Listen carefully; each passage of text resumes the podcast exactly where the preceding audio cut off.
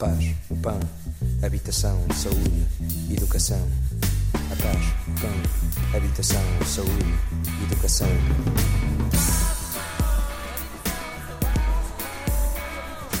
Neste dia, há meio século, não havia paz. Havia a guerra colonial. Tinha começado há já 12 anos, em 61. 73 estávamos sem dúvida alguma num impasse. As possibilidades de uma transição pacífica para a democracia não existiam. Maria Inácia Rezola, historiadora. Todos os portugueses conheciam direta ou indiretamente alguém que estava ou que estava prestes a ir à guerra.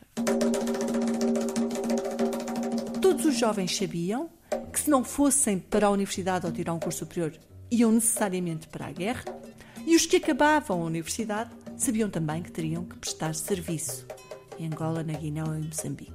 Em 13 anos de guerra, foram mais de 900 mil os portugueses mobilizados para a guerra colonial.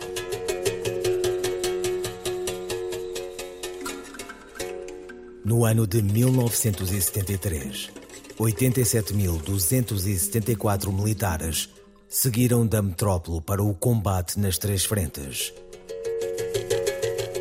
38 mil para Angola, 25 mil para a Guiné, 24 mil para Moçambique. Juntaram-se mais uns 79 mil designados como efetivos locais.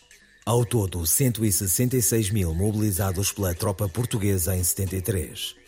Tanta gente, e apesar disso, lembra-nos o então capitão, hoje coronel Aniceto Afonso, para o governo em Lisboa não existia guerra colonial. O regime nunca admitiu que havia uma guerra.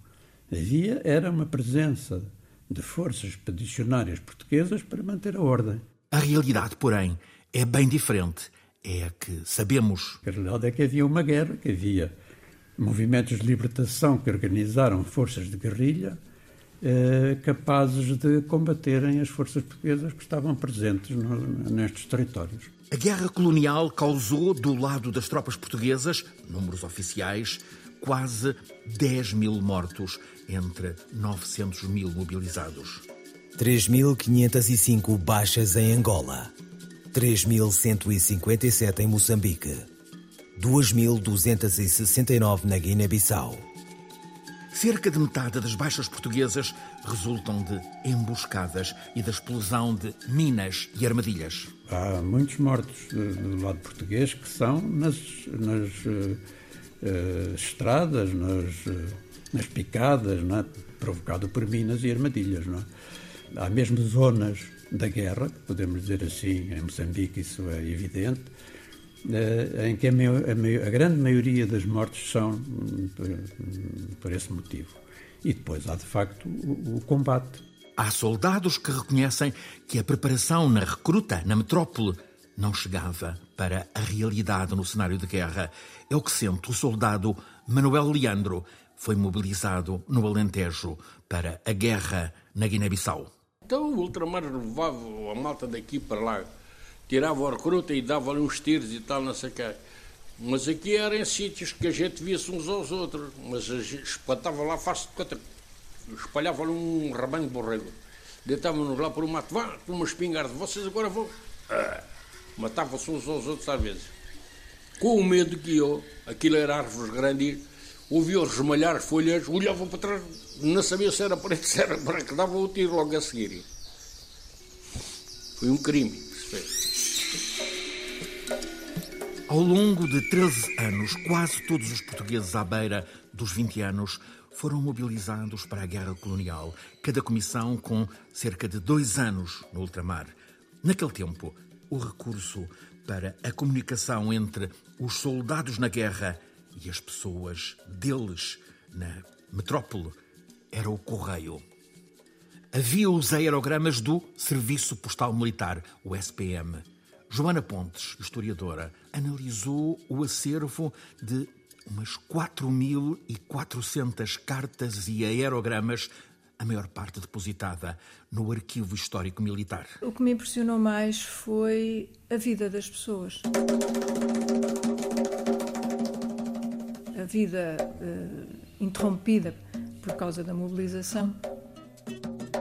Eu lia o, uh, o acervo de um, de um comando que me fez muito, muita impressão, porque era um rapaz muito jovem que vai para os comandos uh, em Moçambique e fica em primeiro lugar no curso, ele que não queria ir, e, e portanto, durante a correspondência vai-se percebendo que ele, que ele vai mudando a sua cabeça, e ele que no início escrevia aos pa à mãe, sobretudo, a, a descrever todas as coisas que fazia, vai lentamente deixando de escrever e vai dizendo: quanto a mim estou bem, é isso que vos interessa, e, não, e deixa de falar. Mas há, há uma frase que me marcou, porque ele, entretanto, está na, na Operação Nogórdio, e, e ele, a dada altura, diz: uh, Hoje matamos X pessoas, comemoramos com uma, com uma grade de cervejas, uh, somos uma cambada de assassinos. E este rapaz morreu a seguir, pisou uma mina. Em algumas das companhias militares no terreno colonial, instala-se muita degradação no dia a dia. Por exemplo, o, o, o Lobo Antunes descreve no, uhum. no, livro, na correspondência dele, um, um, lugar para onde ele vai a uma dada altura, que é porque, eh, em que já, já os militares não se fardavam, uh, já comiam com as mãos, quer dizer, eh, enfim. Abril de 73 foi há 50 anos. Amanhã, a liberdade desse tempo. Havia uma polícia que nós podemos chamar uma polícia do espírito, não é? A polícia do pensamento era a censura, que era todas, todas aquelas formas de condicionar o pensamento das pessoas. A paz, o pão, a habitação, saúde, educação. A paz, o pão, a habitação, saúde, educação.